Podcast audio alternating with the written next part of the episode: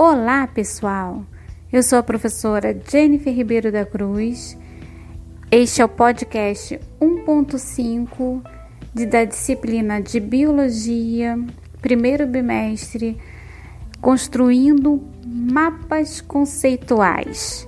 Atividade proposta na quinta aula. O que são mapas conceituais? Mapas conceituais são diagramas bidimensionais que relacionam conceitos de uma determinada área de conhecimento. O termo conceito tem diversas conota conotações, dependendo do contexto em que é utilizado. Nos mapas de conceitos, o termo conceito é definido como um rótulo usado para caracterizar objetos e eventos. Objeto, por sua vez, é qualquer entidade material e evento é um acontecimento qualquer, real ou imaginário.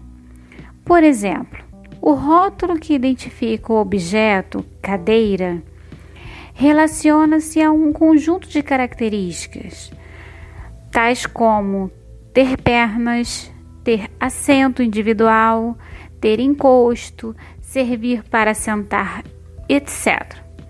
O conceito de inseto refere-se a animais que apresentam três pares de pernas, um par de antenas e corpo constituído por cabeça, tórax e abdômen, entre outras características. Conhecer e compreender as características que definem um conceito é essencial para aprendê-lo.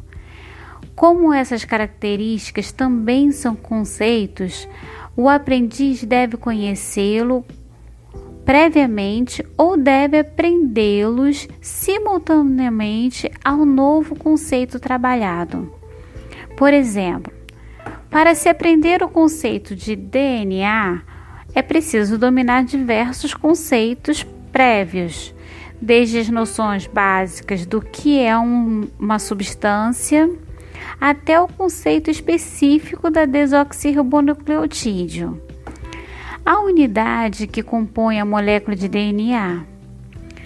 Nesse aspecto, os mapas de conceitos são particularmente úteis pois permitem identificar rapidamente quais são os conceitos prévios necessários ao aprendizado de novos conceitos. A importância dos conceitos prévios para a aprendizagem significativa é o ponto central da teoria de aprendizagem do psicólogo norte-americano David Ausubel, a partir da qual os mapas de conceitos foram desenvolvidos.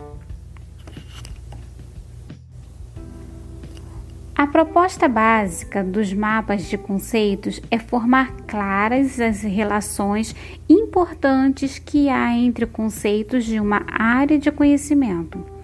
Em sua forma mais simples, um mapa de conceitos consiste em dois conceitos unidos por uma ou mais palavras de ligação, formando uma proposição. Analisaremos o mapa conceitual, da página 19 da apostila número 1 de vocês. Temos dois conceitos: procariontes, eucariontes. E qual é a grande abordagem? É a diferença entre células procariontes e eucariontes. Então, dentro desse conceito, você vai colocar todas as características possíveis de procariontes e eucariontes. Ajuda o desenho para você identificar os tipos de célula, ajuda a cor para poder diferenciar e facilitar na hora do estudo. Ajuda primeiro você montar um, um mapa conceitual com as suas informações prévias e depois vai preenchendo as lacunas. Ninguém sabe tudo e ninguém sabe nada.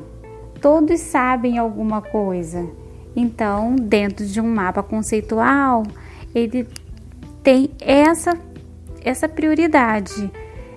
Aproveitar todo o conhecimento que nós temos, mostrar no papel e dali desenvolver novos conhecimentos. Boa sorte, bom trabalho e até o próximo podcast.